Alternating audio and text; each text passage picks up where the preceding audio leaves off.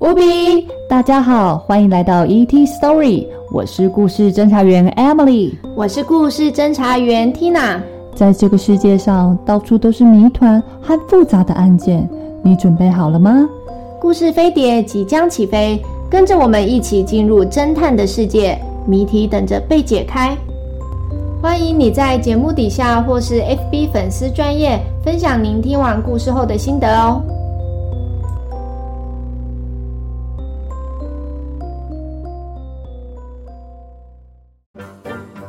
第十章，隔墙有耳。上一集，侦探小组在咖啡店里大声的讨论着海底的魔法师传说和利用人偶施法来去解决竞争对手的敏感话题。亢奋中的侦探们没有注意到他们的说话声音变大了，周围的客人都向他们投来厌恶的目光。桑德拉会点当地的语言。他试图听清楚周围的人在小声的说什么，但是白费了力气。他只听到他们在用当地的克里奥尔语交谈。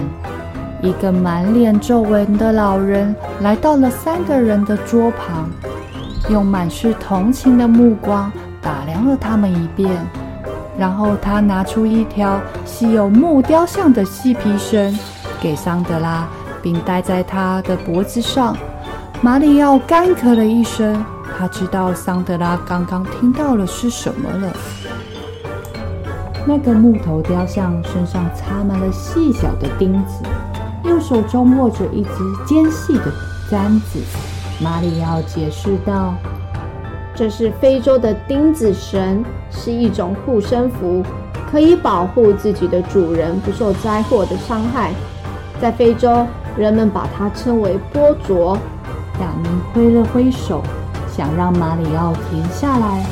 他可没兴趣听自己这位博学的朋友长篇大论。但马里奥丝毫不受影响地继续说着：“它插满生锈的钉子，就如同一面盾牌，它能够抵挡和消除邪恶的力量。”桑德拉不耐烦地说着：“够了，马里奥。”我们还有更重要的事情要做呢。如果我们不能马上弄清楚这里到底发生了什么事，这这可能就是我们最后一个假期了。你们心里也很清楚。马里奥接着问：“你有什么计划？”桑德拉说着：“亚明，你去找那个报道第一起自杀事件的记者，打听一下当时的情况。他好像叫……”阿里斯提德巴兹勒，你最好再确定一下。我们再去找奥托叔叔，也许他知道这个圆形符号代表什么。另外，我也想去弄清楚卡斯特拉说的剩余的部分指的是什么。亚明在一旁抱怨着：“为什么我总是一个人行动啊？”马里奥调侃着他：“你不是被吓坏了吧？”这句话很有效。亚明把写有报社地址的纸条塞进口袋，就闷闷不乐地出发了。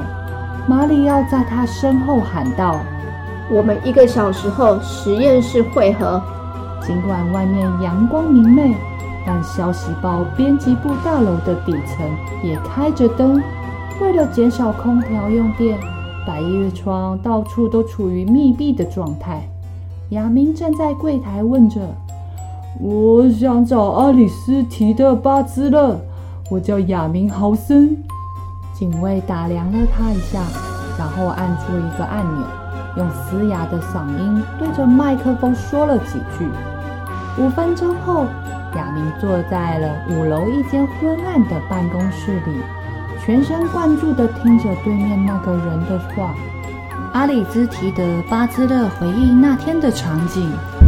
有天电话铃响了，是劳尔打来的。他听起来有点惊慌失措，一直在结结巴巴地重复自己的话。他觉得自己被人监听了。他请求我无论如何要见他一面。亚明接着问：“为什么呢？”他好像害怕什么事要发生。我们见了一面。就在他出事的前一天，阿里斯提德止住了话，喝了口咖啡，接着说着：“劳尔以前兴趣广泛，乐于助人，而且天性乐观。但自从他开始在那位瑞士科学家那里的假期工作之后，他的个性就开始有变化了。他看起来挺害怕那份工作的。”亚明追问着：“他有没有说什么有关他工作的事情啊？”阿里斯提德回答：“他没有直说，他说的乱七八糟的。但说到了什么药剂，他觉得有人在跟踪他。”亚明问着：“劳尔信魔法吗？”阿里斯提德吓得手里的杯子差点掉在地上，回答着：“年轻人，这种问题最好不要提，在海地隔墙有耳啊。”亚明递给了阿里斯提德那张圆形符号的纸片，说着：“这个符号是我在劳尔出事的那座纪念碑那儿发现的。”阿里斯提德只是瞄了一眼那张符号，就快速的把纸片放在一旁，问着：“嗯，然后呢？”亚明觉得阿里斯提德想要逃避回复这个问题，接着问。这个符号在你不久前的报道里有提到过，为什么呢？阿里斯提德不带表情地回答着。你怎么会对这个感兴趣呢？亚明接着回答：因为我和我的朋友们也收到了手上画有这种符号的人偶，我们可对魔法没有兴趣啊。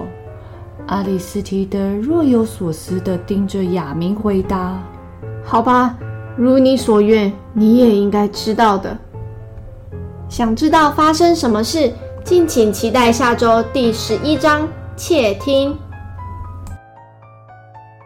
喜欢我们故事的话，请到 Apple Podcast 留下五星好评，或是到 FB ET Story 故事飞碟粉丝专业点赞追踪我们哦。”